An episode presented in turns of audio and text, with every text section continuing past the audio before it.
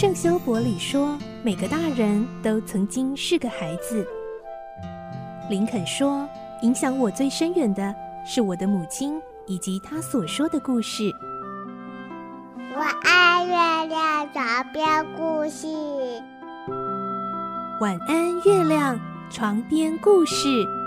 小青姐姐邀请每一位大孩子、小孩子一起听故事，不管多忙，也要和你一起听故事。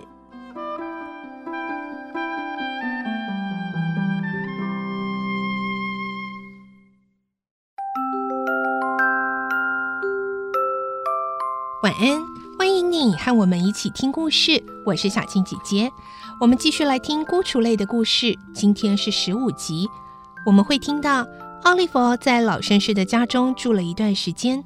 真的是过着前所未有温暖与安全的生活，但唯一让老绅士感到奇怪的是，奥利弗总是不说话。来听今天的故事，《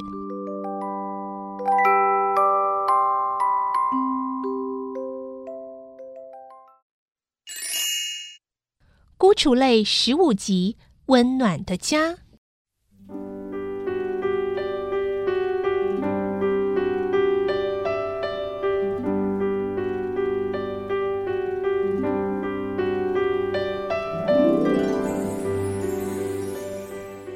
朗洛老绅士带回家的奥利弗，不管布朗洛问他什么，他总是默默不答。起初，布朗洛很担心，不知如何是好。后来，他才发现，奥利弗之所以不说话，是因为挂在墙壁上那张肖像的缘故。这孩子一定是被那幅肖像吓着了。布朗洛这么想，于是趁着奥利弗熟睡之际。悄悄拿掉那幅肖像。第二天早上，奥利弗醒来，发现墙上的画不见时，愣了许久。已经不在了。老绅士的秘书贝特芬太太说：“是啊，不在了。”奥利弗说：“为什么要把它拿掉？”是布朗洛先生吩咐拿掉的。贝特芬太太说。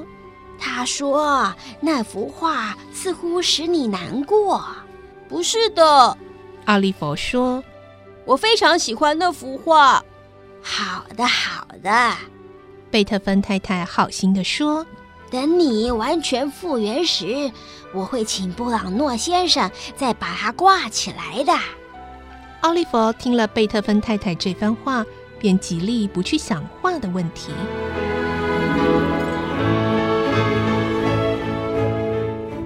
奥利弗在老绅士家的日子是幸福的，一切是那么平静，那么亲切，那么温暖，使奥利弗感觉有如生活在天堂里。当他身体恢复到能够起身的时候，布朗洛已经替他准备好一套新衣服和一顶新帽子，摆在床边等他穿用。大约是那幅画取下后的一个礼拜。有一天傍晚，奥利弗和贝特芬太太正在谈话。一位佣人传来布朗洛先生的话：“如果奥利弗精神不错的话，他希望奥利弗能到书房里谈谈。”“哇，太好了！”贝特芬太太说。“来，奥利弗，先洗洗手，再让我替你梳头发。”然后换上这套新衣服，因为主人要和你谈话，你必须穿戴整齐。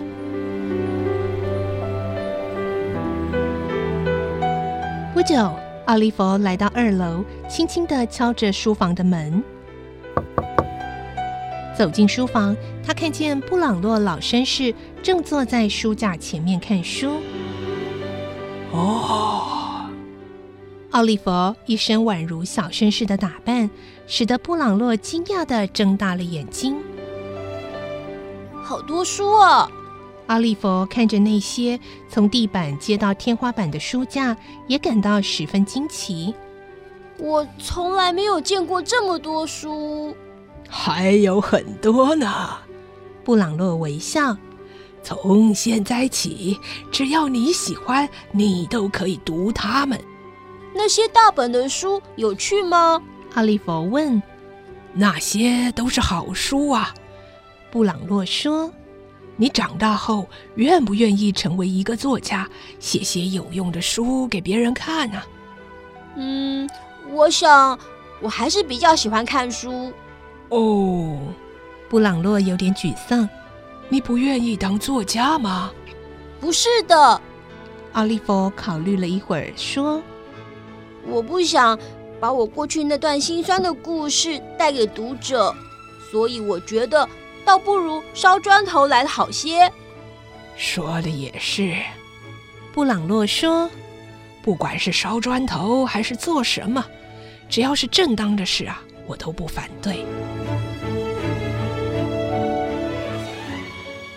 说到这里，布朗洛忽然改变语气，郑重地说：“孩子，我希望你注意听我说话，更希望你能够了解我所讲的话。”呃。请不要对我说你要赶我走。布朗洛严肃的态度使奥利弗很害怕的说：“我不想回到那些坏人的地方。”不要害怕，孩子。布朗洛安慰他说：“你不用担心，我会叫你离开，除非你让我有不得不抛弃你的原因啊。我绝不会做对不起你的事，先生。但愿如此。”布朗洛说。过去，我曾经被我救助过的人欺骗，可是我相信你绝不会有那种念头，因为我相信你，所以我才想带给你幸福快乐。你说你是一个孤儿，是不是？让我听听你的故事。你是从哪里来的？谁把你带大的？老实跟我说。你看。我们是不是一对很好的朋友呢？于是奥利弗一五一十的把他所经历过的一切事情全都告诉了布朗诺。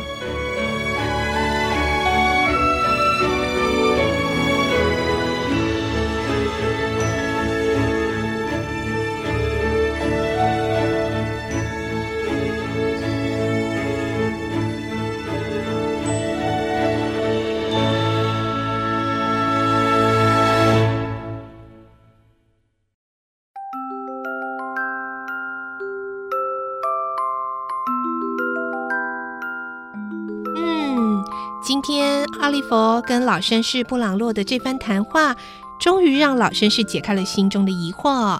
而到底在知道了奥利弗的经历之后，老绅士又会怎样对待奥利弗呢？明天我们再继续来听孤雏类的故事。